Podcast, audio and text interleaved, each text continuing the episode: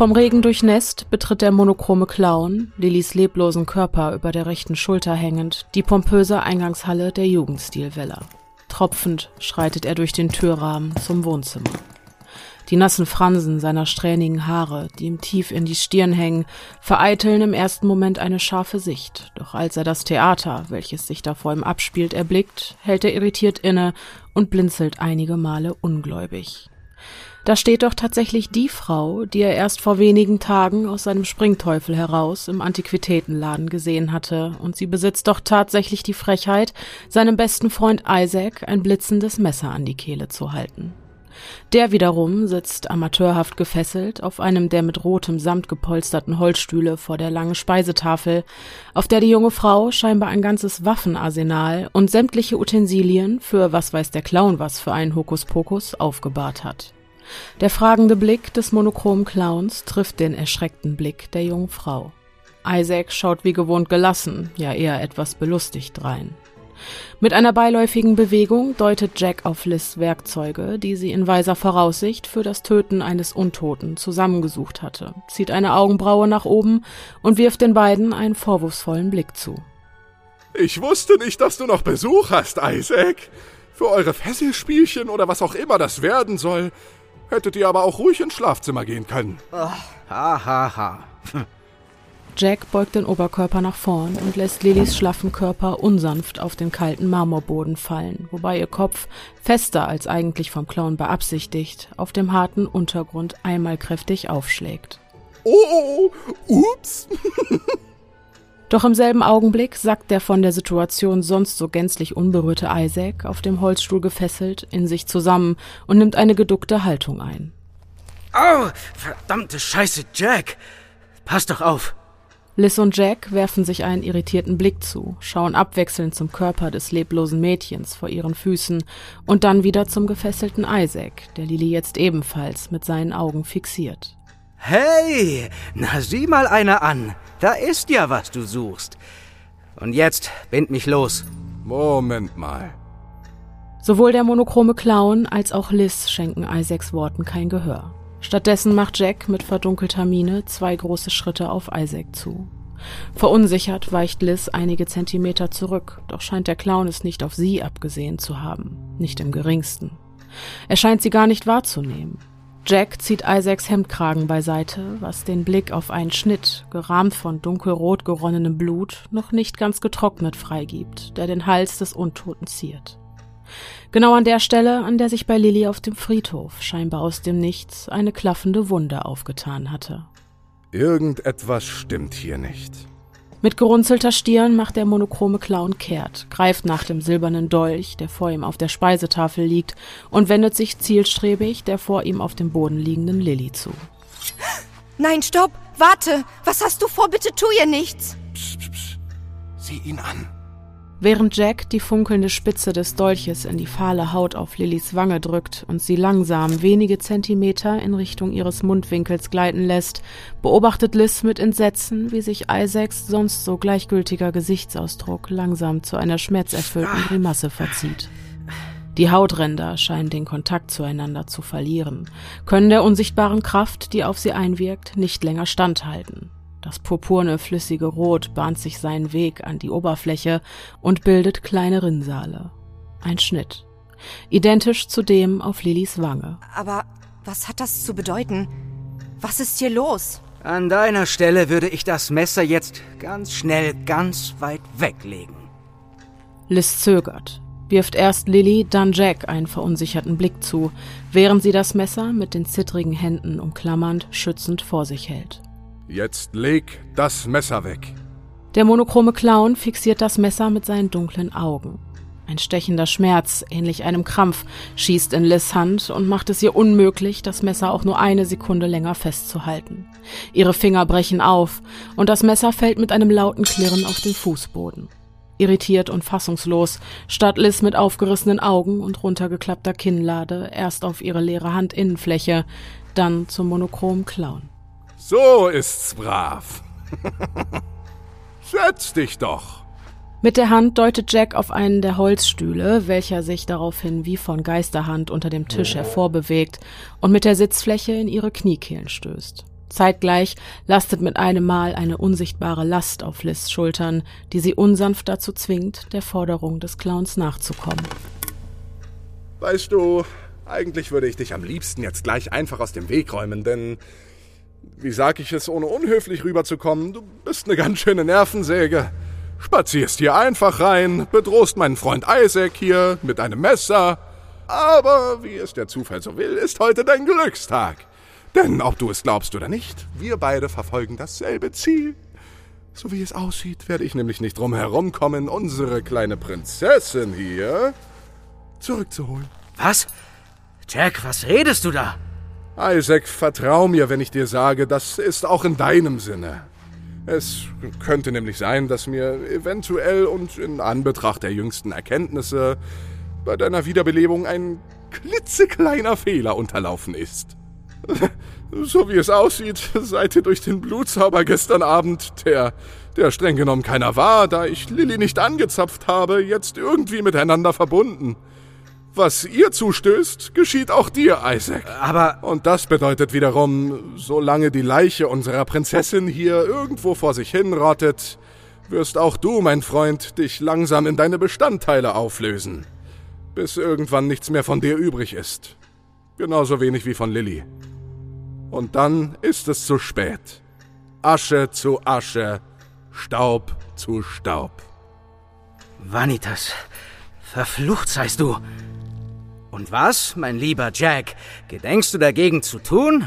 Das sagte ich ja gerade. Das Lebenselixier, das durch die Adern eines Kindes fließt. Ihr Blut ist es, was dich am Leben halten wird. Doch damit sie dir das geben kann, brauchen wir sie lebendig. Ich werde sie zurückholen müssen. Und dafür brauche ich dich, meine Hübsche. Zum ersten Mal während der gesamten Konversation wendet sich der monochrome Clown direkt an Liz. Doch wäre es ihr unter diesen Umständen deutlich lieber gewesen, hätte er sie weiterhin wie Luft behandelt. Jack hatte mit einer blitzschnellen Bewegung abermals den Dolch gezückt und damit einen Schritt auf Liz zugemacht. Jetzt trennen die Spitze des Dolches und die ihrer Nase nur noch wenige Zentimeter. Mit vor Schreck weit aufgerissenen Augen schielt Liz auf das blitzende Ende der potenziellen Mordwaffe und wagt es nicht, sich auch nur einen Millimeter zu rühren. Mich? Doch Jack dreht ihr den Rücken zu, macht kehrt und legt die Klinge im Weggehen in die Innenfläche seiner rechten Hand. Erst umschließt er den Dolch mit seinen langen, knorrigen Fingern, dann zieht er ihn mit einer schnellen und kräftigen Bewegung, ohne auch nur eine Miene zu verziehen, aus seiner jetzt zur Faust geballten Hand. Die Klinge des Dolches ist nicht länger silbrig glänzend, sondern mit einer Flüssigkeit schwarz wie Teer besudelt, die nun auch von Jacks verletzter Hand tropft. Den Blick auf die vor ihm liegende Wand gerichtet, bleibt er stehen. Liz und Isaac beobachten, wie der monochrome Clown die verletzte Hand behutsam auf die goldglänzende und mit künstlerischen Schnörkeln verzierte Tapete legt und beginnt, sie nach einem Muster auf ihr zu bewegen. Von oben links ausgehend zur unteren Mitte dann wieder aufwärts. Oben rechts angekommen, wieder nach unten links, dann eine gerade horizontale Linie nach rechts und dann die finale Verbindung in der Ecke oben links. Ein mannshohes Pentagramm, nein, ein mannshohes umgedrehtes Pentakel, gemalt mit dem pechschwarzen Blut des monochromen Clowns, ziert nun die kahle Wand unter den hohen Decken. Konzentriert kramt Jack für eine Weile in seinen Hosentaschen, bis er schließlich einen kleinen Beutel ans Licht befördert, dem er ein schwarzes Pulver entnimmt. Wo hab ich denn? Na also, gemahlener Obsidian. Und jetzt schützet eure Augen, Sterbliche. Jack pustet eine kleine Menge des auf seiner Handfläche liegenden Pulvers in die Richtung des Pentagramms. Für den Bruchteil einer Sekunde geschieht nichts. Alles wird still. Liz hält den Atem an. Mit einem Mal ist ein unheilvolles Grummeln zu vernehmen. Der Erdboden erzittert, die Intensität ansteigend. Und dann ein Riss, als wäre der Blitz in das marode Mauerwerk gefahren. Schwarze Linien breiten sich vom Epizentrum ausgehend auf der Wand aus, zeichnen ein Kunstwerk, das an Geäst, Blutgefäße oder Nervenbahnen erinnert. Die Vibration unter Liz Füßen wird stärker, so stark, dass sie befürchten muss, dass die morschen Stuhlbeine dieser Belastungsprobe nicht mehr lange standhalten könnten. Auch Isaac scheint nicht zu wissen, was hier gerade vor sich geht, denn auch er starrt mit ungläubiger Miene auf das Szenario, das sich hier direkt vor seinen Augen abspielt. Die Wand scheint nun den Zenit ihrer Strapazierfähigkeit erreicht zu haben. Gestein bröckelt aus dem Zentrum des Pentagramms und rieselt zu Boden, während die dahinterliegende, unendliche Schwärze von grellen Lichtstrahlen durchbrochen wird, die bald darauf das ganze Zimmer durchfluten und die Szenerie in ein nihilistisches Weiß tauchen. Liz hält den Arm schützend vor ihre Augen, während der noch immer gefesselte Isaac das Gesicht von der Wand abwendet und die Augen schließt. Unwissenheit ist ein Segen, so könnte man meinen, doch lässt sie die selbstinduzierte Dunkelheit nun in vollkommener Unwissenheit darüber, was gerade um sie herum passiert. Das Chaos bricht über sie herein, fegt wie ein Wirbelsturm durch das spießige und vornehm eingerichtete Wohnzimmer, an dem alles seinen eigenen Platz hat. Liz überkommt ein Gefühl, als würden abertausende Hände an ihr herumzerren, sie mit in ihr persönliches Verderben stürzen wollen. Doch dann Genauso plötzlich, wie er angefangen hatte, ist der ganze Spuk wieder vorbei und hinterlässt eine unangenehme Leere. Nein, mehr als das. Ein schwarzes Loch, das alles Leben und Freude in seiner alles vernichtenden Nacht unwiderruflich verschwinden lässt. Vorsichtig öffnen Liz und Isaac die Augen an der Wand, an der vor nur wenigen Minuten noch das mit schwarzem Clownsblut gezeichnete Pentagramm auf kitschiger Tapete thronte, befindet sich nun eben genau dieses schwarze Loch, gerahmt in einen grell leuchtenden Ring, der einen violetten, mystischen Nebel abzusondern scheint. Ein hypnotisierendes, säuselndes Flüstern wabert ihnen aus dem schwarzen Nichts entgegen, erfüllt den Raum, infiltriert erst die Ohren, dann das Gehirn und dann den Verstand. Sie rufen mich. Ja, ich höre es auch. Während das Tor zum Nichts bei Liz und Isaac sämtliche Selbstschutzmechanismen zum Einsturz bringt und für einen geistigen Totalausfall sorgt, wirkt der monochrome Clown vollends zufrieden. Erst das Ertönen von Jacks lauter Stimme holt Isaac und Liz aus ihrer Trance zurück ins Hier und Jetzt. Et voilà! Das Tor zu einer anderen Welt. Zur Zwischenwelt, um genau zu sein. Der Ort, an dem sich all die verlorenen Seelen tummeln, die es entweder noch nicht auf die andere Seite geschafft haben oder aber dazu verdammt sind, auf ewig in ihrer personifizierten Hölle zu schmoren. Wenn ich bitten darf? Mit einer höflichen Geste, ähnlich einem Pagen, der einer feinen Dame die Tür aufhält, fordert Jack, die immer noch mit der Situation überforderte Liz, dazu auf, durch das Portal zu gehen. Ich? Aber wieso denn ausgerechnet ich? Nenn mir einen guten Grund, warum ich dir trauen sollte. Der monochrome Clown verdreht genervt die Augen. Der Grund, warum ausgerechnet du da durchgehen sollst, ist einzig und allein der, dass ich nicht mehr in die Zwischenwelt gehen kann. Und das ist im Übrigen auch der einzige Grund, warum du noch am Leben bist. Und warum kannst du nicht mehr in die Zwischenwelt? Ach Gottchen, ich sehe schon, du und die kleine Göre hier, ihr habt die gleichen Gene. Naja, sagen wir es so, die ein oder andere magische Kreatur, die da auf der anderen Seite ihr Unwesen treibt, ist mir vielleicht nicht gerade wohlwollend gesinnt. Soll heißen? Erinnerst du dich an das Kästchen? Meinen kleinen hübschen Springteufel, den du im Antiquitätenladen gekauft hast? Ja, na klar.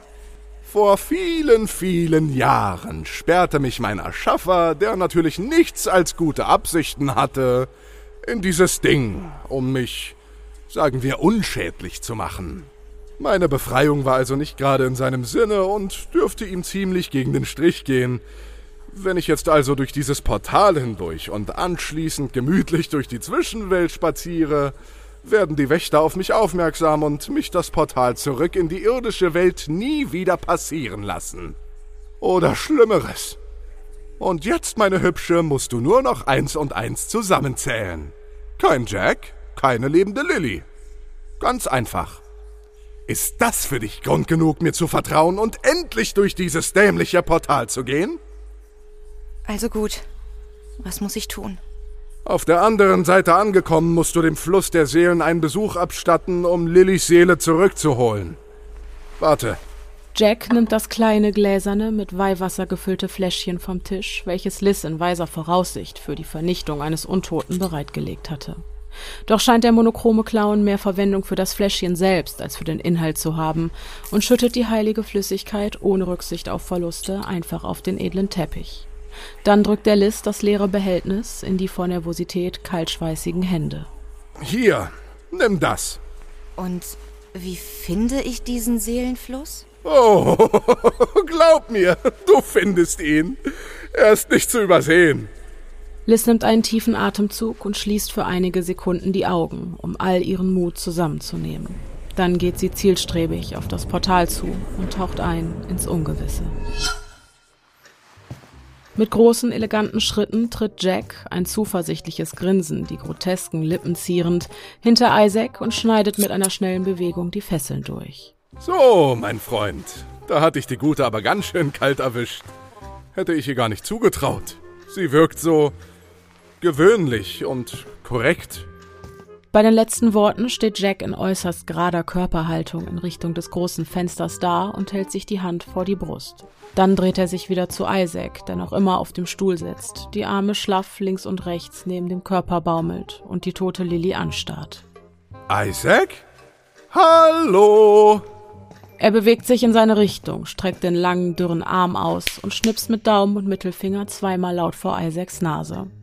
Urplötzlich springt Isaac auf und hält sich sogleich an der Lehne des Stuhls fest, als er merkt, dass seine Kräfte noch immer nicht ganz bei ihm sind. Das Farbenspiel seiner weit aufgerissenen, gelblich-grünen Augen wird in Isaacs rasender Wut von den sich weitenden, pechschwarzen Pupillen nahezu gänzlich verdrängt. Sein Ausdruck gleicht mit den aufgeblähten Nasenlöchern und den verzogenen Mundwinkeln eher einer entstellten Fratze als einem humanen Gesicht. Was zur Hölle hast du dir dabei gedacht? Bist du völlig irre? Hey, hey, hey. Jetzt beruhig dich mal. Setz dich doch wieder hin, Isaac. Ohne sich auch nur einen Millimeter zu bewegen und den Blickkontakt zu Isaac abzubrechen, greift Jack nach der Flasche Bourbon und dem leeren Glas auf dem langen Esstisch, das sich neben Liz filmreifer Präsentation ihres Waffenarsenals befindet. Nein, wie putzig! Schau doch mal, unsere tapfere Kämpferin hat sich Mut angetrunken. Welch schlechten Einfluss wir doch haben. Er füllt das Kristallglas bis zum Rand mit der holzig duftenden goldenen Flüssigkeit, während Isaac ihn dabei zusieht und am ganzen Körper vor Wut bebt. Jack streckt ihm die Hand mit dem überlaufenden Glas entgegen, wobei das leise Tropfen des Bourbons, der über seine Hand läuft, die unendliche Stille des Raumes zart durchdringt. Hier, mein Freund, damit du groß und stark wirst. Fick dich, Jack! Isaac löst sich aus seiner Starre und schlägt Jack das Glas wütend aus der Hand, woraufhin es laut scheppernd auf dem Boden zerschellt und den Alkohol in einer sich ausbreitenden Lache auf dem Marmorboden verteilt. Wie konntest du mir das antun? Welch erbärmliche Existenz du mir mit einem so dummen Fehler aufgebürdet hast. Isaac, jetzt beruhig dich doch bitte. Fehler passieren und wie heißt es so schön? Aus denen kann man lernen. Fehler passieren? Ich sollte dich an Ort und Stelle wieder in diese verfluchte Kiste befördern. Du witzloser Heuchler. Ganz langsam, Isaac. Ich habe einen Fehler gemacht, ich weiß. Aber die Lösung liegt direkt vor uns. Und wenn ich dir sage, dass wir das hinbekommen, dann tun wir das auch. Wie soll uns dieses charakterschwache Ding, das du da gerade in die Zwischenwelt geschickt hast, auch nur ansatzweise helfen?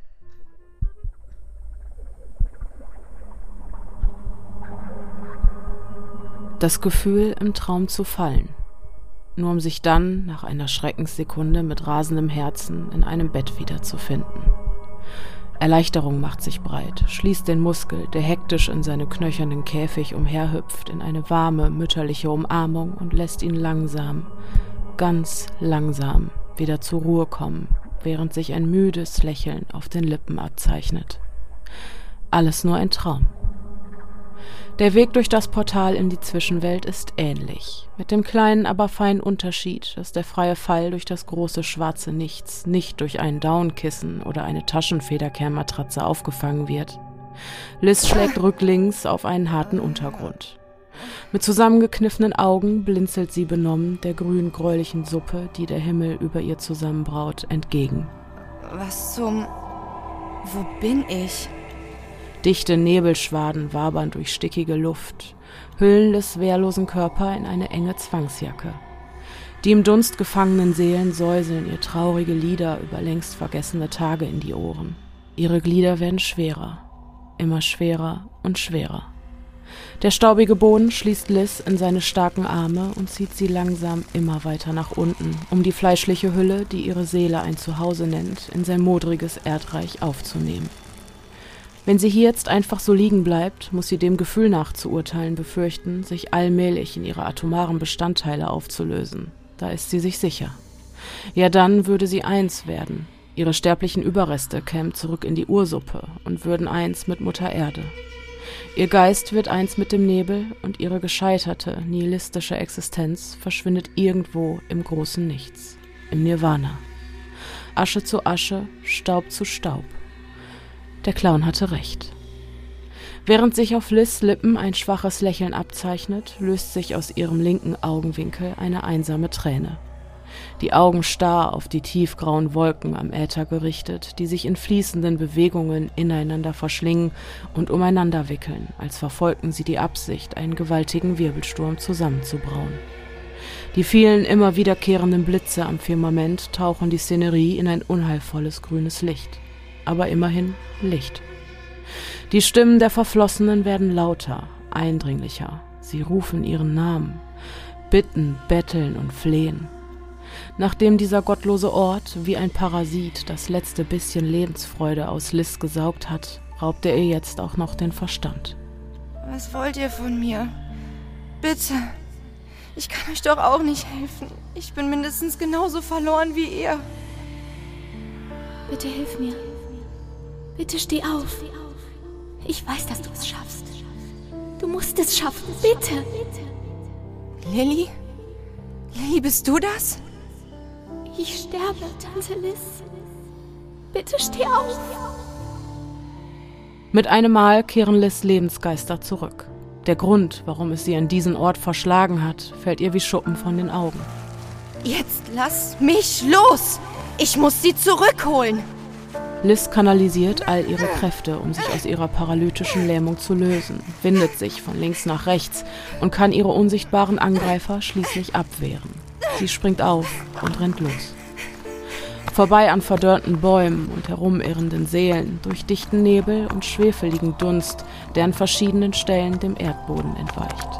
Wohin sie rennt, das weiß sie selbst nicht. Orientierungslos und in der Hoffnung, dass sie ihre Intuition schon recht leiten wird, setzt sie in Windeseile einen Fuß vor den anderen, das kleine gläserne Fläschchen mit der rechten Hand fest umklammert. Lilly?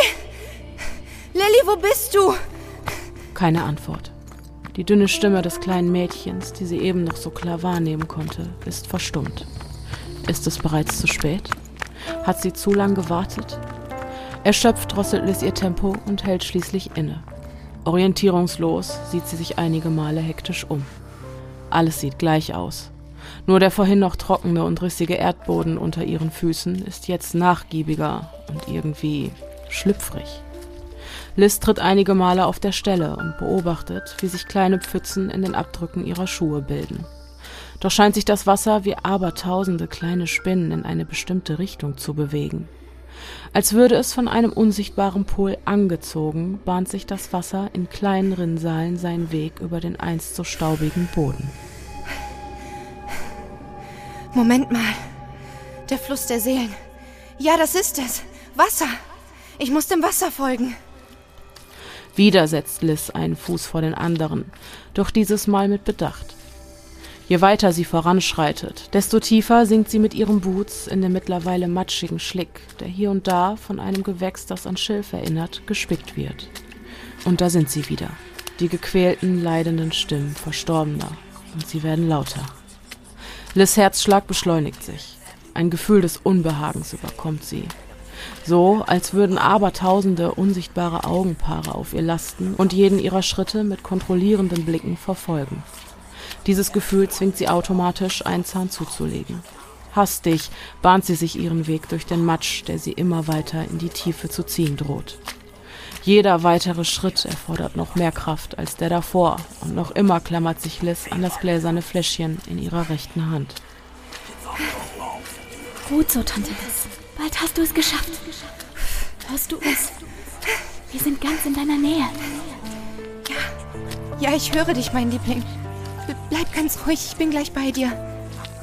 Der Nebel wird dichter, die Luft dafür klarer. Eine Atmosphäre, die Liz an die Morgende aus ihrer Kindheit erinnert, an denen ihr Vater mit ihr und ihrer großen Schwester zum Angeln ging. Der Morgentau legte sich wie eine hauchdünne Schicht aus feinem Puderzucker über die sonst so saftig grünen Flussauen und brachte sie zum Funkeln. Die Nostalgie hüllt sie ein, lässt ihre gegenwärtigen Sorgen und Ängste für einen kurzen Augenblick in den Gedanken an unbeschwerte alte Zeiten verschwinden. Doch wer durch die Sümpfe der Toten wartet, der sollte besser im vollen Besitz seiner Geistesgegenwart sein und bleiben, denn alles andere könnte verhängnisvolle Folgen haben. Das Wasser reicht Liz mittlerweile bis zu den Knöcheln, doch davon merkt sie nichts.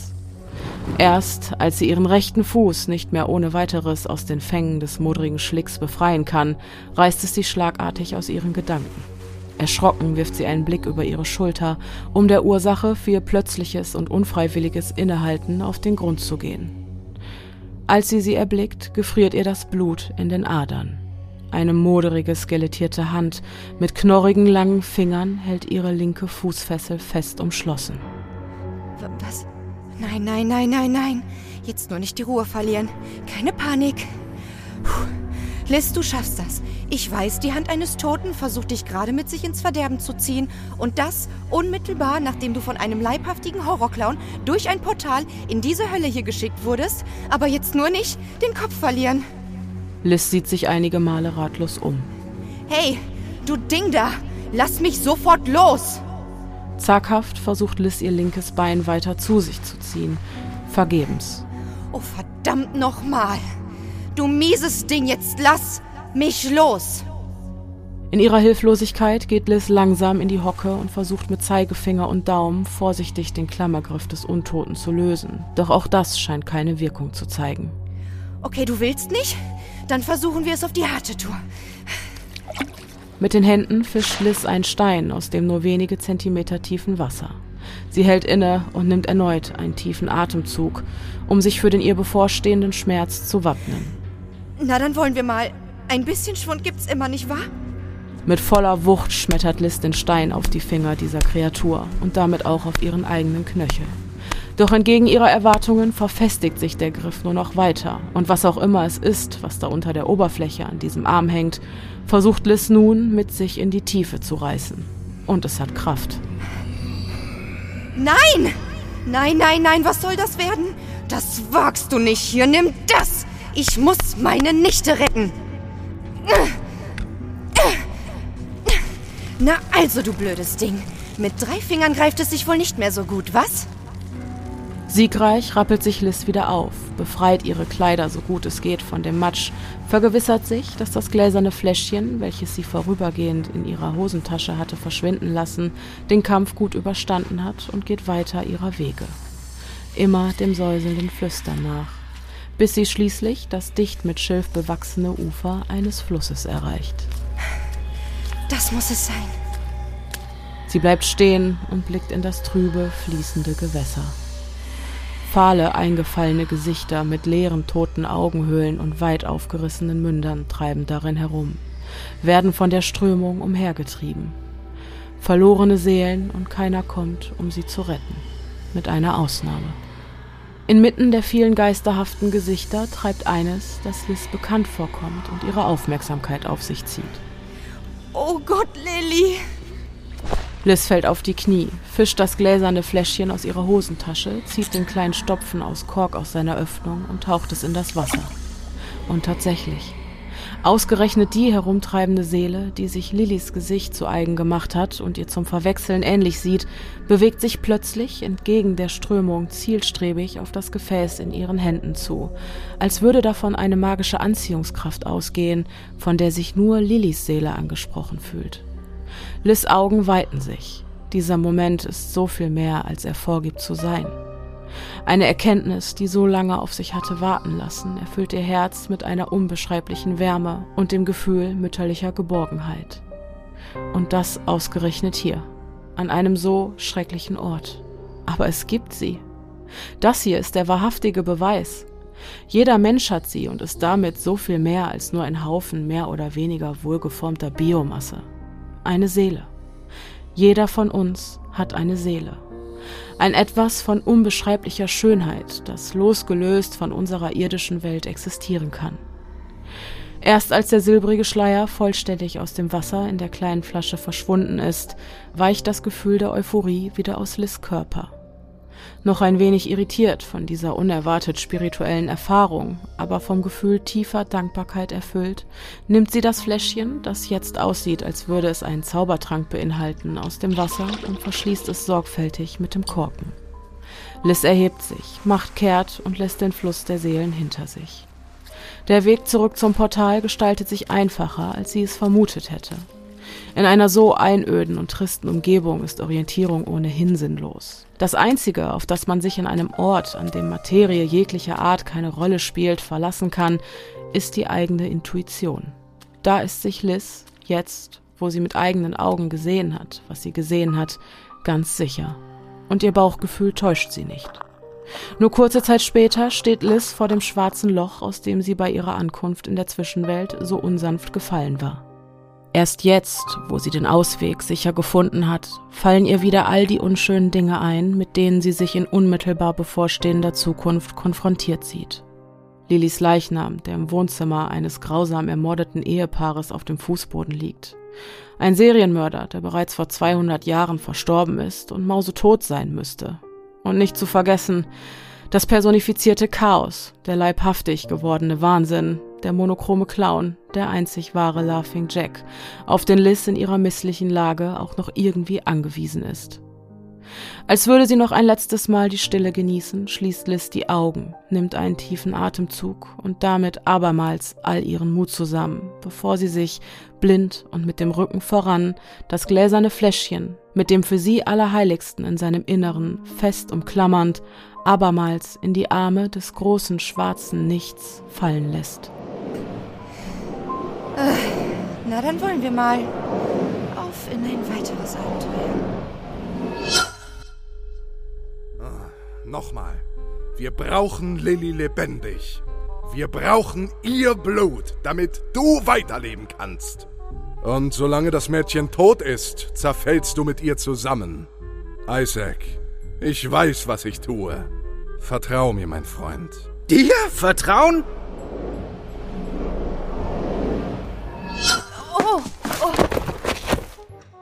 Wie ein ungebetener Gast, der in das Haus eines Fremden platzt, stolpert Liz, fast so, als hätte man sie kräftig geschubst, das gläserne Fläschchen noch immer eng an ihre Brust gedrückt, aus dem Portal, das die Wohnzimmerwand der Villa im Jugendstil ziert, welche sich Jack und Isaac zu eigen gemacht haben.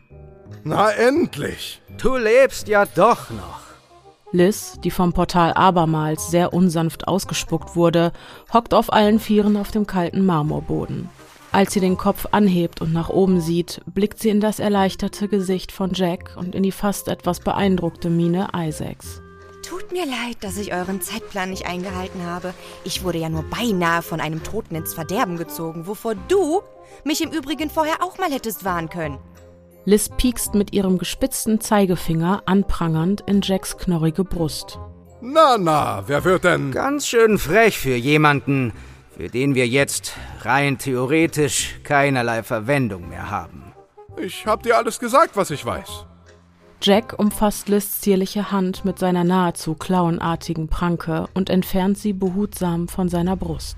Und jetzt gib mir die Seele. Der Blick des monochromen Clowns fokussiert Liz andere Hand, mit der sie das Fläschchen mit der silbrigen Flüssigkeit fest umklammert. Sie beäugt das Gefäß in ihren Händen. Na wird's bald? Zögernd übergibt sie Jack die Flasche. Lass mich das ja nicht bereuen. Tote können nichts mehr bereuen. Isaac schenkt Liz ein düsteres Lächeln, gepaart mit einem vielsagenden Blick, während er das Messer zwischen seinen Fingern gekonnt um die eigene Achse dreht.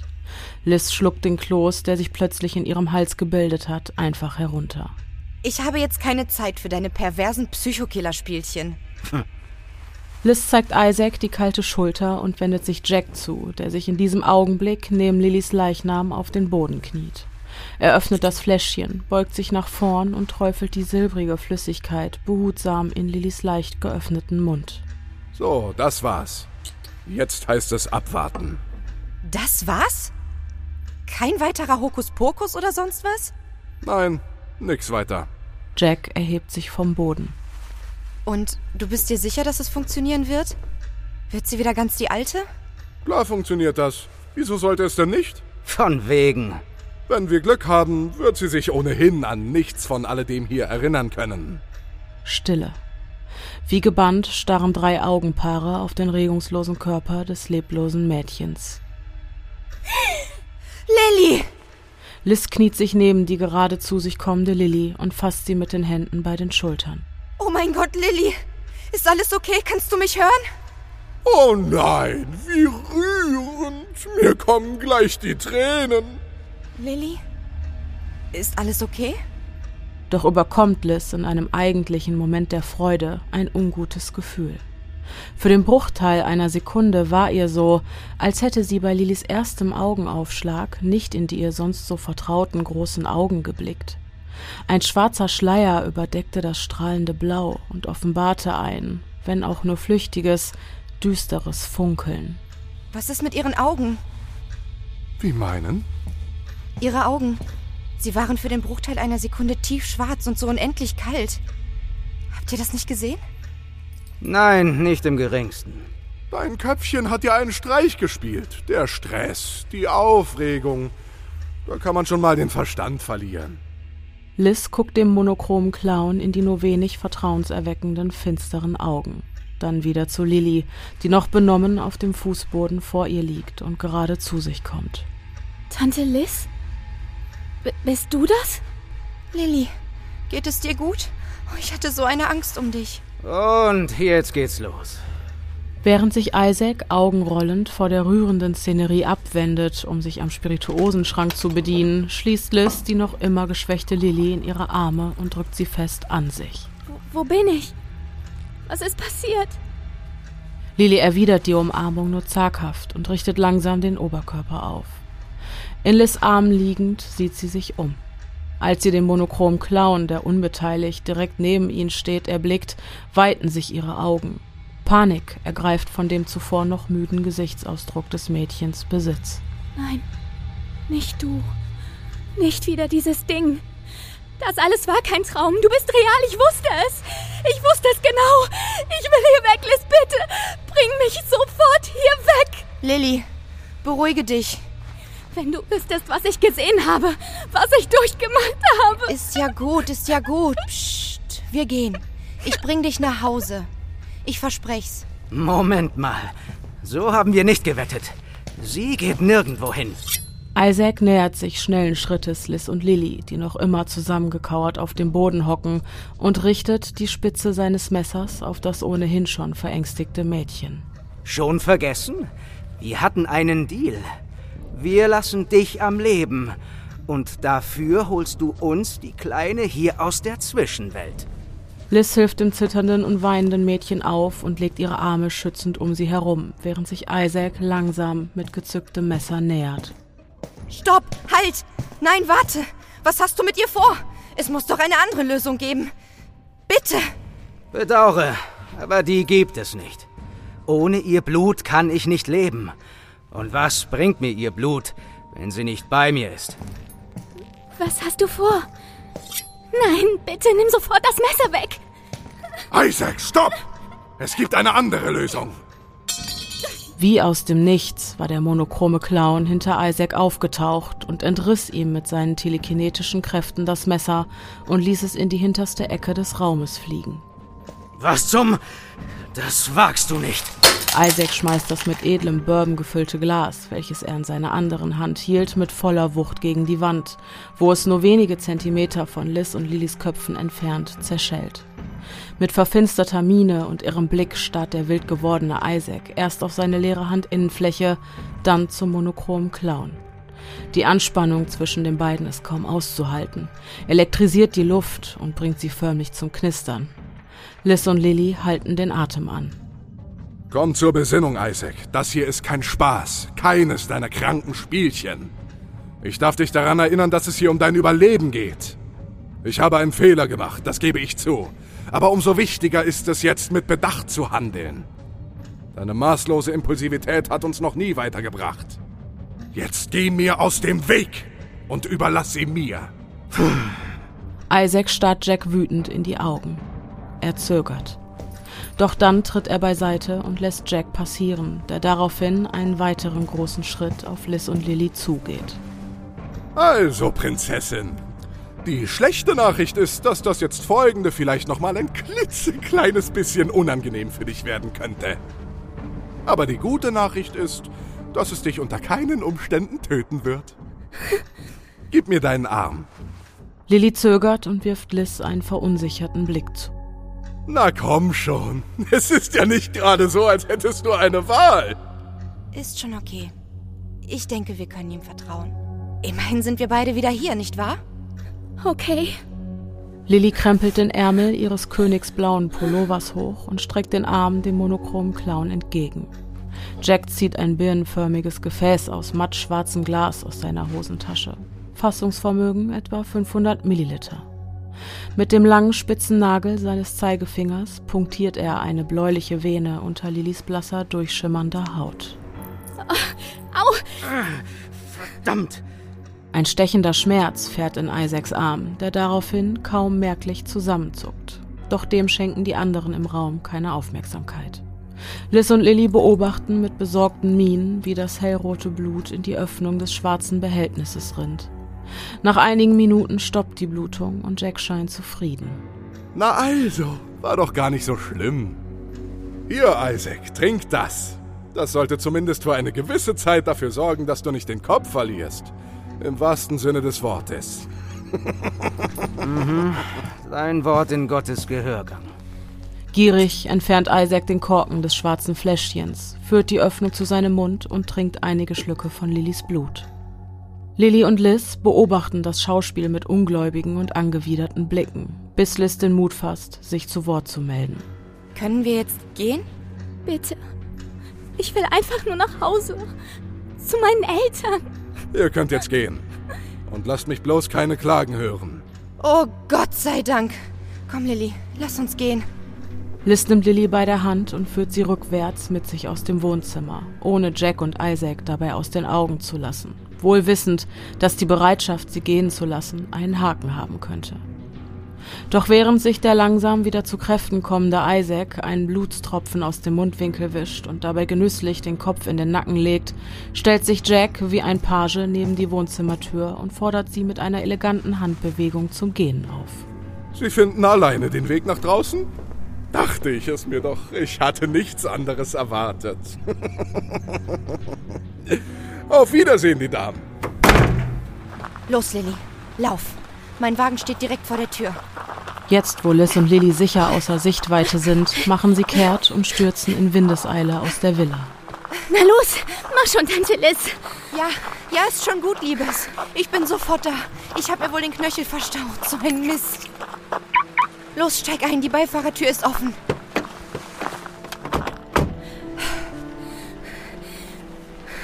Hör zu. Ich weiß, du hast in den letzten 24 Stunden eine ganze Menge durchgemacht. Was hältst du davon, wenn ich dich erst einmal mit zu mir nehme?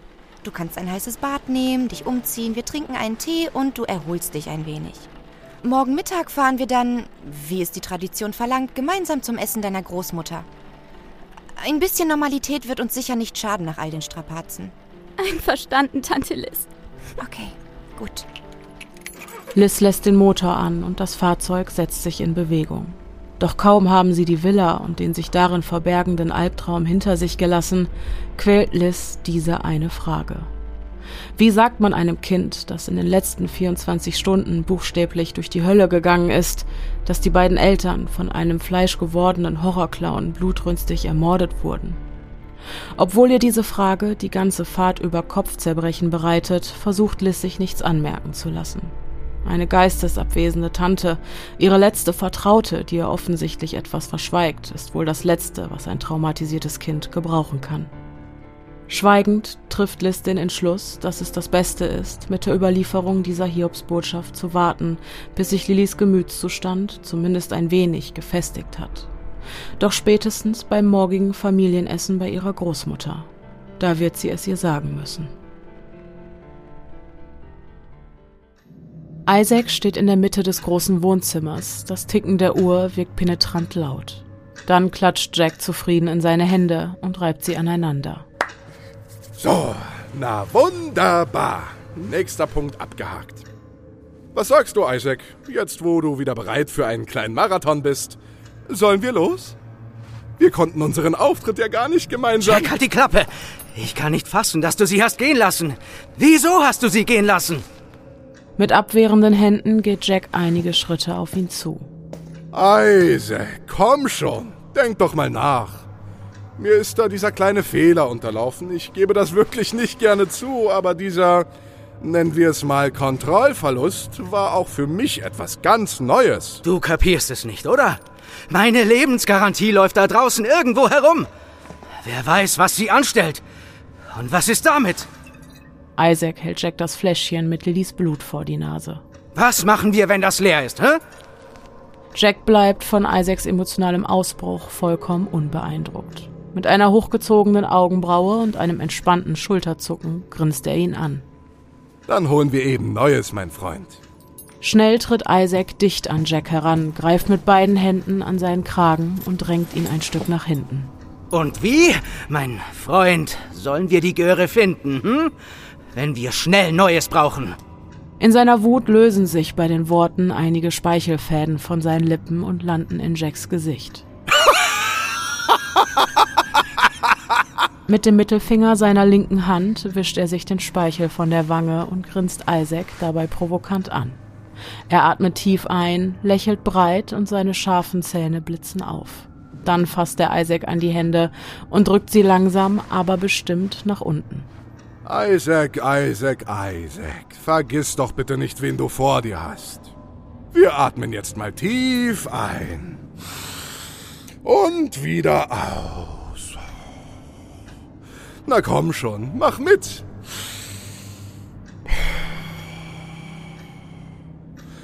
So, und jetzt hör mir mal ganz genau zu. Ich verspreche dir, mein Lieber, es ist nur eine Frage der Zeit, ehe die beiden uns wieder einen netten Besuch abstatten. Mit beiden Händen umfasst er fast schon liebevoll Isaacs Gesicht. Du weißt doch, was passiert, wenn man von den Toten wieder aufersteht. Dann klopft er ihm zweimal mit der flachen Hand, wie ein Trainer vor der nächsten Runde im Boxring, anstachelnd auf die Wange.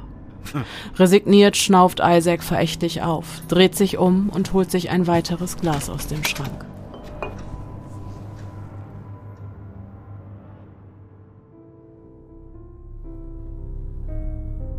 Schon die ganze Zeit hat Liz das Gefühl, dass etwas nicht mit Lilly stimmt. Mit einem mulmigen Gefühl fährt das Auto in die Einfahrt des kleinen Häuschens der Vorstadt ein, die noch gesäumt von den durch Regen getauten Schneeresten ist. Quietschend bringt die Bremse das Fahrzeug zum Stehen. Lilly blickt noch immer schweigend aus dem Seitenfenster und wirkt vollkommen teilnahmslos. Wann genau kommen Mama und Papa? Liz zieht sich bei den Worten der Magen zusammen. Fast schon zu lange sitzt sie schweigend da und schaut auf den Schlüssel in ihrer Hand. Dann blickt sie zu Lilly, die immer noch aus dem Fenster starrt, als wäre sie in einem dissoziativen Zustand. Keine Reaktion. Kein Nachfragen, nachdem keine Antwort auf ihre Frage folgte. In diesem Moment macht sich Liz diesen Umstand zunutze. Na komm, wir sollten um 14 Uhr da sein. Es ist fünf nach. Du weißt ja, wie wichtig ihr Pünktlichkeit ist. Warte noch einen Moment. Liz Herzschlag beschleunigt. Sie ahnt Böses. Ich habe die gestrickten Socken vergessen. Das ist mir noch nie passiert. Ohne irgendeine Reaktion abzuwarten, drückt sie die Autotür auf und steigt aus. Irritiert blickt Liz auf den jetzt leeren Sitz, schüttelt kurz den Kopf und steigt ebenfalls aus, doch nicht ohne das bedrückte Gefühl in der Brust ablegen zu können. Sie geht am Vorgarten entlang und schaut auf die Uhr, als sie plötzlich in Lilly hineinstolpert, die zum Haus gedreht vor dem großen, mit vertrockneten Zweigen umrankten Rosenbogen steht. Liz folgt ihrem Blick, der einen Punkt fixiert. Düster steht das Haus aus dunklen Ziegeln dort, mit den wenigen Stufen vor der kleinen Veranda. Als ein zarter Wind aufkommt, spielt leise das winzige Windspiel, das Lilly ihrer Großmutter vor ein paar Jahren selbst gebastelt hatte. Ist alles okay, Lilly? Kannst du verstehen, warum sie dieses hässliche Ding aufgehangen hat? Dann läuft sie an Liz vorbei, über den nass glänzenden, mit Naturstein gepflasterten Gehweg. Auf der Mitte bleibt sie stehen und dreht sich zu Liz. Was ist? Du siehst aus, als hättest du einen Geist gesehen. Kommst du oder willst du wie verdorrte Ranken dort Wurzeln schlagen? Ihre Augen blitzen seltsam auf. Liz spürt wieder diese Kälte, die ihr in der Zwischenwelt das Blut in den Adern hat gefrieren lassen. Und obwohl sie nach dem Aufwachen heute Morgen versuchte, sich einzureden, dass dieser letzte Tag nur ein irrer Traum gewesen war, holt sie die Realität nun doch wieder ein. Dieser Schleier in Lillys sonst so liebevollen blauen Augen wirkt unnatürlich kühl. Irgendetwas stimmt hier gewaltig nicht. Diese Sache ist noch nicht zu Ende. Innerlich gewappnet holt sie auf, steigt die wenigen Stufen hoch und Lilly betätigt die Klingel, die sich auf einer filigranen verzierten Messingplatte befindet. Es ertönt die bekannte Melodie, die sie schon als Kind so liebte und ihr immer das Gefühl gab, jetzt ist alles gut. Jetzt bin ich zu Hause. Nur wenige Augenblicke später öffnet die kleine zierliche Großmutter die Tür, die sie mit einem warmen Lächeln voll Liebe in Empfang nimmt. Ach, da sind ja die Ersten. Wie schön es ist, euch endlich zu sehen. Eleonora und Oliver sind bestimmt auch bald da. Sie öffnet die Tür noch weiter und bittet die beiden mit einer empfänglichen Geste in das Haus. Ehe sie so richtig im Flur stehen, drückt Therese Lilly fest an sich, wobei diese vollkommen unbeeindruckt dasteht und die Umarmung nur sporadisch erwidert. Oh, Lilly, wie schön dich zu sehen. Ich hoffe, du hast Hunger mitgebracht. Ich wäre am 24. so gern bei euch gewesen, aber du weißt ja, meine Schwester Dorothy wollte mich dieses Jahr unbedingt bei sich in Eckham haben. Da konnte ich nicht Nein sagen. Liebevoll hält sie Lillys Gesicht in ihren Händen und drückt ihr einen Kuss auf die Stirn. Lilly zeigt sich vollkommen unberührt, geht an ihr vorbei, zieht ihre Schuhe aus und lässt sie unordentlich mitten im Flur stehen. Liz blickt ihr nach, wie sie den dunklen Gang entlangläuft, entgegen dem Lichtschein, der diesen nur spärlich beleuchtet. Die kräftige Umarmung ihrer Mutter holt sie aus ihren Gedanken. Liz, wie schön. Komm, zieh schnell deine Jacke und deine Schuhe aus. Es gibt Truthahn. Ich weiß, nicht gerade angemessen für den 26. Aber ich wollte unbedingt einen für euch braten. Riechst du das? Es duftet köstlich. Mm, danke, Mama. Ich freue mich sehr, hier zu sein. Es riecht fantastisch. Während Liz sich ihrer Garderobe entledigt, läuft Lilly durch das Wohnzimmer und betrachtet die vielen Fotos, die eingerahmt in dicke, verzierte Rahmen an der Wand hängen. Fremd kommen ihr die Räumlichkeiten vor. Dabei kennt sie das Haus doch in und auswendig. Sie weiß genau, wo die Macke an der rechten Lehne des großen ledernen Ohrensessels gleich vor dem Fernseher herkommt. Weiß, wie sich aufgeschürfte Knie, verursacht durch den dunkel gemusterten antiken Teppichboden anfühlen, wenn sie mit ihrer Cousine unerlaubterweise wieder Fangen im Haus statt im Garten spielte. Weiß, dass sich ein paar Kritzeleien auf dem Holzrahmen des Couchtisches befinden, der seit Jahren mit einer von floralen Mustern gezierten Tischdecke bedeckt ist. Und doch hat sie das Gefühl, nicht hierhin zu gehören. Dann erblickt sie auf dem kleinen Beistelltisch, gleich neben einer prunkvollen Orchidee, ein Foto ihrer Eltern. Von vor ihrer Zeit. Im Hintergrund hört sie Oma Therese mit Tante Liz sprechen, wie sie Wasser für Tee aufsetzen und Besteck aus den Schubladen der kleinen Küche im hölzernen Landhausstil holen. Als sie das kühle Glas, unter welchem sich das Foto befindet, mit den Fingerspitzen berührt, ertönt so laut das Geräusch des Nachrichtensenders im Fernseher, den sie sonst immer ausblendet, dass sie aus ihrem unangenehmen Trancezustand geholt wird. Ruckartig dreht sie den Kopf und glaubt noch immer nicht ganz bei Sinnen zu sein, denn sie sieht ihr eigenes Zuhause. Irritiert geht sie einen Schritt auf den Fernseher zu und hört den Nachrichtensprecher die folgenden Worte sagen. Am frühen Morgen des 25. Dezembers erschütterte die Nachricht von einem grausamen Doppelmord die Bewohner Londons. In einem Einfamilienhaus des Lilienwegs wurden die geschändeten Leichen eines Ehepaares gefunden. Mom, warum ist der Fernseher an? Scheiße, warum ist der Fernseher an? Erstarrt steht Lilly vor dem Bildschirm des sperrigen Fernsehers, als Tante Lissy, grober als beabsichtigt, zur Seite stößt und unbeholfen nach der Fernbedienung greift. Gleich darauf folgt ihr Therese, die absolut nicht versteht, was hier gerade in ihrem sonst so ruhigen Zuhause vor sich geht. Äh, aber Liz, du weißt doch, seit William nicht mehr bei uns ist, läuft das Ding den ganzen Tag. Damit ich irgendein Hintergrundgeräusch habe. So fühlt man sich nicht ganz so allein. Panisch drückt Liz auf der Fernbedienung herum, während Lilly wie gebannt die schreckliche Nachricht verfolgt, in der der Tod ihrer Eltern verkündet wird. Wieso funktioniert das blöde Ding nicht? Oh. Ach, Mensch, stimmt ja. Die Batterien wollte ich schon lange ausgetauscht haben. Dann sieht Lilly ihre eigene Reflexion auf dem gläsernen, fast schwarzen Untergrund. Neben ihr Tante Liz, die schweigend die Fernbedienung mit beiden Händen umklammert. Alles steht still. Ein Angstgefühl kocht hoch. Schweißausbrüche, Herzrasen, das Gefühl zu ersticken, keine Luft mehr zu bekommen, das Gefühl gefangen im eigenen Körper zu sein, Druckgefühl in der Brust, Schwindel. Liz schweigt. So sehr sie sich die ganze Zeit gewünscht hat, sie müsste sich dieser Situation nicht stellen, so schnell war genau diese plötzlich da. Und das auf eine so absurde und traumatisierende Weise. Ohne eine Miene zu verziehen, spürt sie Tränen über ihre Wangen laufen. Die Fernbedienung so fest umklammert, dass es beinahe weh tut, dreht sie sich langsam zu ihrer Mutter, die ihr mit großer Sorge ins Gesicht schaut. Liz? Schatz? Was ist los? Sie öffnet den Mund, schafft es nicht, auch nur einen Ton rauszubringen und schmeckt die salzigen Tränen, die nasse Striemen über ihre Wangen ziehen. Lillys Körper beginnt zu beben. Mit Tunnelblick rennt sie blind aus dem Wohnzimmer. Wie auf der Flucht, ohne darüber nachzudenken, rennt sie die Treppe hoch und biegt sogleich am oberen Absatz nach links ins Badezimmer ab. Sie knallt die Tür hinter sich zu und dreht mit zittrigen Händen den Schlüssel um.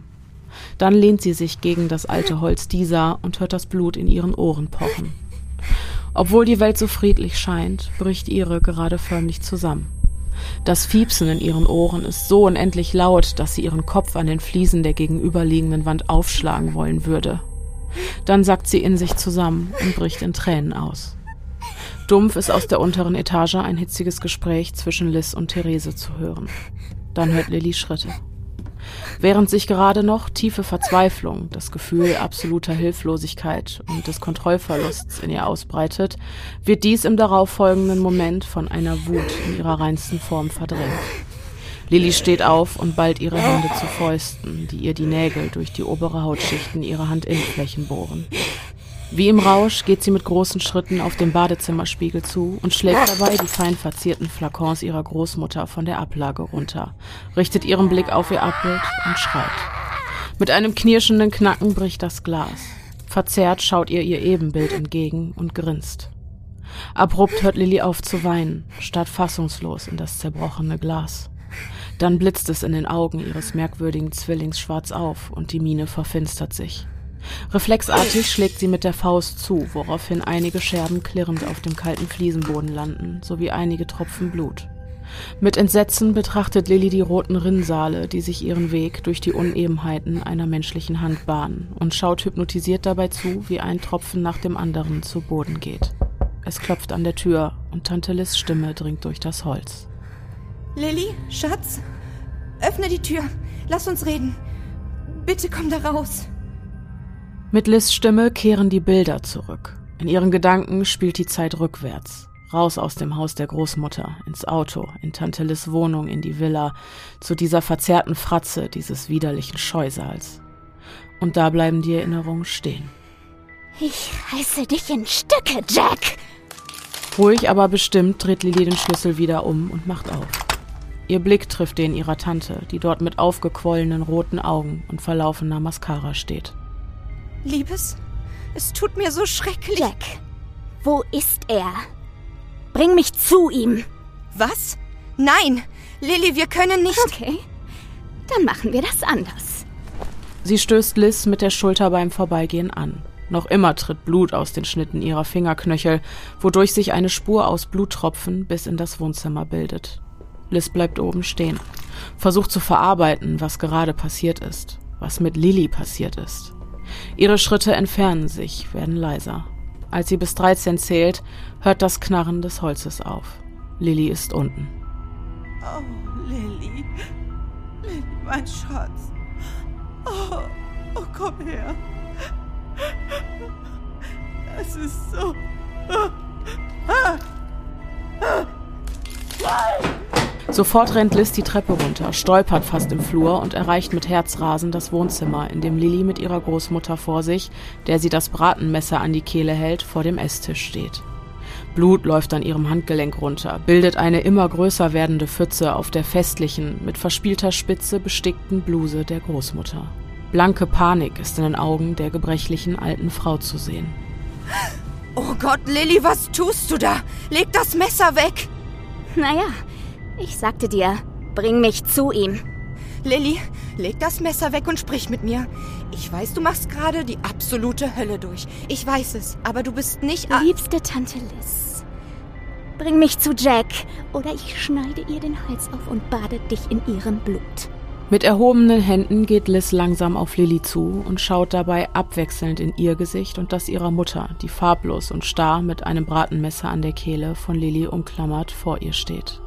Und trotz ihrer misslichen Lage kann Liz deutlich erkennen, dass ihr ihre herzensgute alte Mutter entgegenzulächeln versucht, um sie zu beruhigen, um ihr Mut zu machen. Ohne den Blick von diesen liebevollen, erwärmenden und mit Angst erfüllten Augen zu nehmen, die keine Träne vergießen, sagt sie zu. Okay, Lilly, ich fahre mit dir. Ich bringe dich hin, aber bitte leg das Messer jetzt weg. Wir fahren sofort los. Sie kann sehen, wie ihre Mutter tonlos die Worte Ich liebe dich mit ihren von zarten Falten umringten Lippen bildet. Na geht doch. Super. Danke, Tante Liz. Kurz spürt sie eine Erleichterung. Dann passiert alles ganz schnell. Wie in Zeitlupe schaut sie zu, wie Lilly mit dem Messer zudrückt und langsam mit einem erschreckenden Grinsen in ihrem sonst so zarten Gesicht die Klinge fast schon kunstvoll von einer zur anderen Seite des Halses zieht. Dabei spritzt Liz das warme Blut entgegen und sie sieht, wie das Leben aus den Augen ihrer Mutter in Bruchteilen von Sekunden weicht. Trübe, glanzlose Kugeln statt der strahlenden Augen sind nur einen Augenaufschlag später zu sehen, als Lilly den Körper los und ihn grob zu Boden fallen lässt. Während sich die Lache schnell ausbreitet, spürt Liz, dass sie schreit. Ihre Knie sacken weg, sie bricht zusammen, robbt auf allen Vieren zu dem besudelten, leblosen Körper fasst das noch warme Gesicht ihrer Mutter an, nimmt ihren Kopf in die Hände und weint bittersüße Tränen. Tränen, die sie die letzten 30 Stunden verdrängt hatte. Als sie die Augen öffnet, kann sie durch den nassen Film verschwommen Lillys Schuhe entdecken.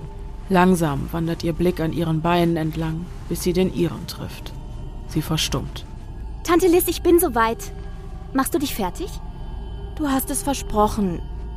Liz Inneres versteinert. Sie spürt kurze Zeit gar nichts mehr, starrt nur in das leicht mit Blut besprenkelte Gesicht ihrer Nichte. Liz, das ist nicht Lilly. Und auch wenn dein Leben gerade vollends auseinanderfällt, Lilly ist da drin. Und sie braucht deine Hilfe. Verdräng die Gedanken, die du gerade hast. Sie braucht dich noch. Zeit für einen Tunnelblick. Stumm erhebt sich Liz, geht in die Küche, spült sich ihre Hände und das vom Weinen aufgeheizte und mit Blut verdreckte Gesicht mit kaltem Wasser ab, verdrängt jeden Gedanken und jedes Gefühl, das in ihrem Inneren kämpft, um an die Oberfläche zu kommen, steigt über den Leichnam ihrer Mutter, über den sie noch ihre Lieblingsdecke von der Couch wirft, zieht sich ihre Boots an, hängt sich die Jacke über ihren Arm und verlässt das Haus mit einer hüpfenden Lilly an ihrer Seite.